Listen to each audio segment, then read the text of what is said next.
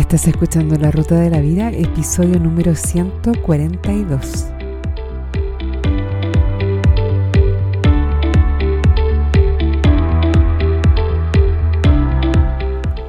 Porque lo importante no es el destino, lo importante es el camino.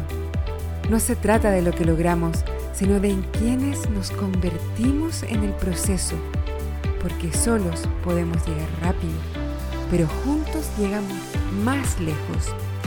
Te invito a compartir el camino. Bienvenido a la ruta de la vida. Hola a todos, ¿cómo están? Espero que estén muy muy bien. Yo estoy con mucho sueño, he estado durmiendo mal porque los niños se están despertando en la noche. Cuesta mucho que se vuelvan a quedar dormidos. Yo les he contado antes que grabo en la noche, y ahora es de noche y estoy muerta de sueño. Yo creo que el edificio del frente ya está casi, casi listo. Así que espero que pronto tal vez puedo volver a grabar de día y sería súper bueno para no andar con tanto sueño.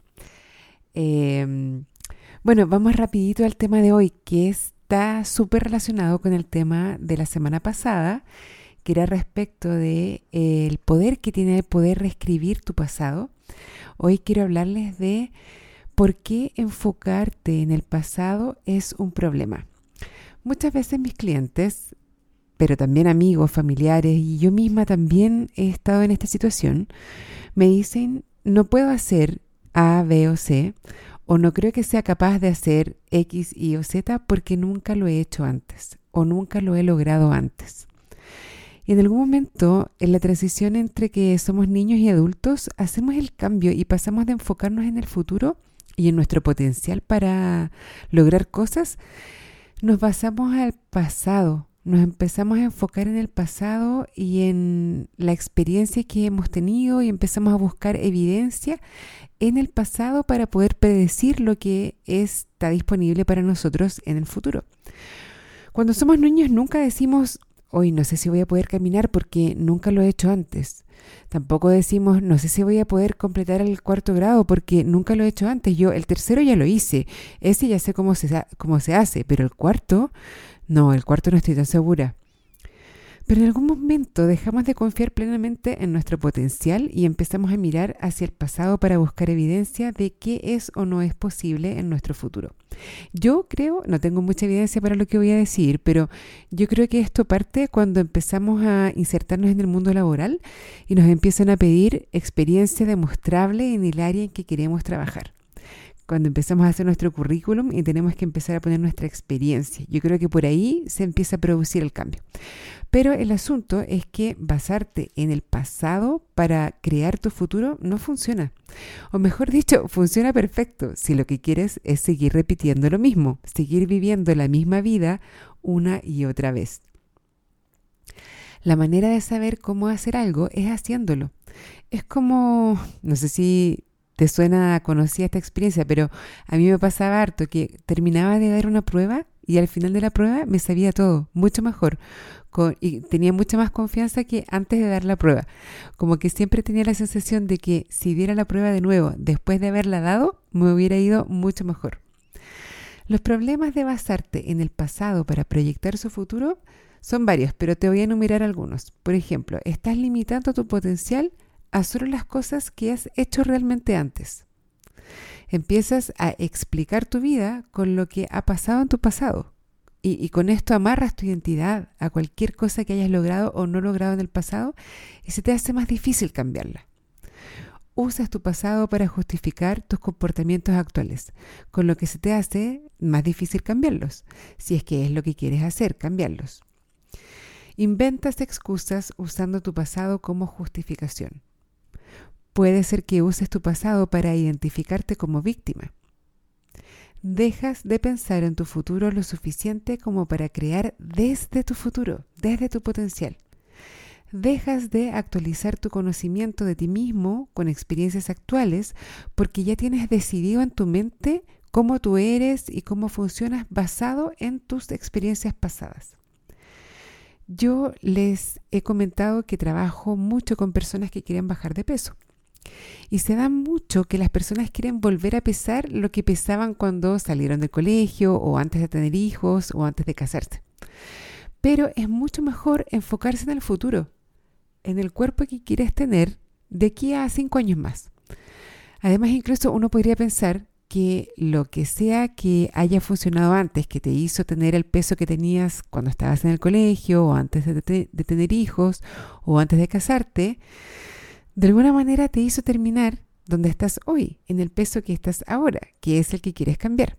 Entonces, ¿por qué no mejor pensar en un cuerpo y en un peso nuevos que viven en el futuro?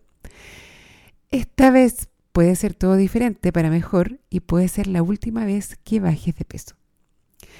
Muchos de nosotros también tenemos un pasado lleno de cosas negativas, dolorosas, circunstancias que no quisiéramos haber tenido. Sentimos que tenemos fracasos y caídas. Si nos definimos a nosotros mismos y a nuestras posibilidades para el futuro en base a esos fracasos, es muy probable que nos sintamos desmotivados y que nos lamentemos de nuestro pasado. Súper inútil. ¿Qué tal si tu pasado fue perfecto? Todos tenemos la opción de mirarlo así. Es una opción tan válida como cualquier otra. Todo pasa tal y como tenía que pasar. No hubo errores, solo lecciones y preparación para hoy y para el futuro.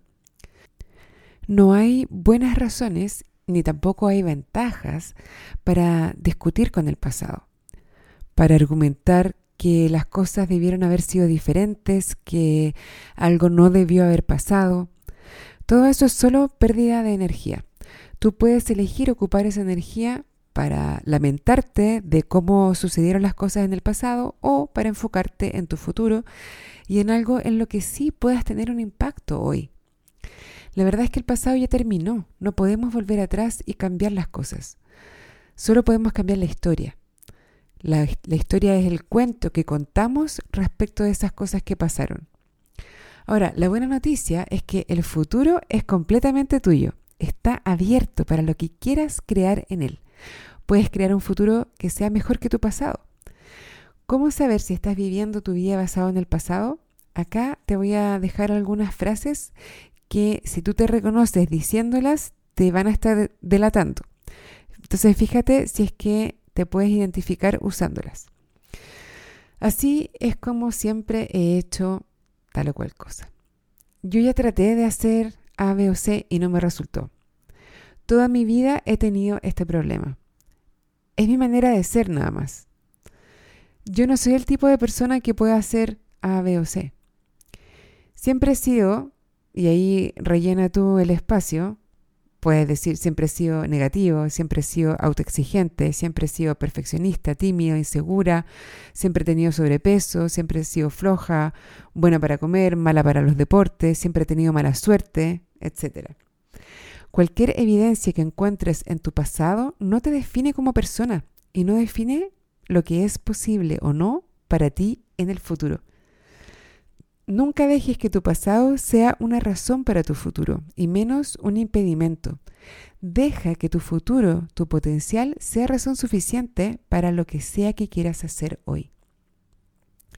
Es posible aprender del pasado y de lo que uno considera que hayan sido errores sin quedarse pegado en esa identidad, en la identidad de ese error. Por ejemplo, intenté eh, empezar un negocio y me estafaron.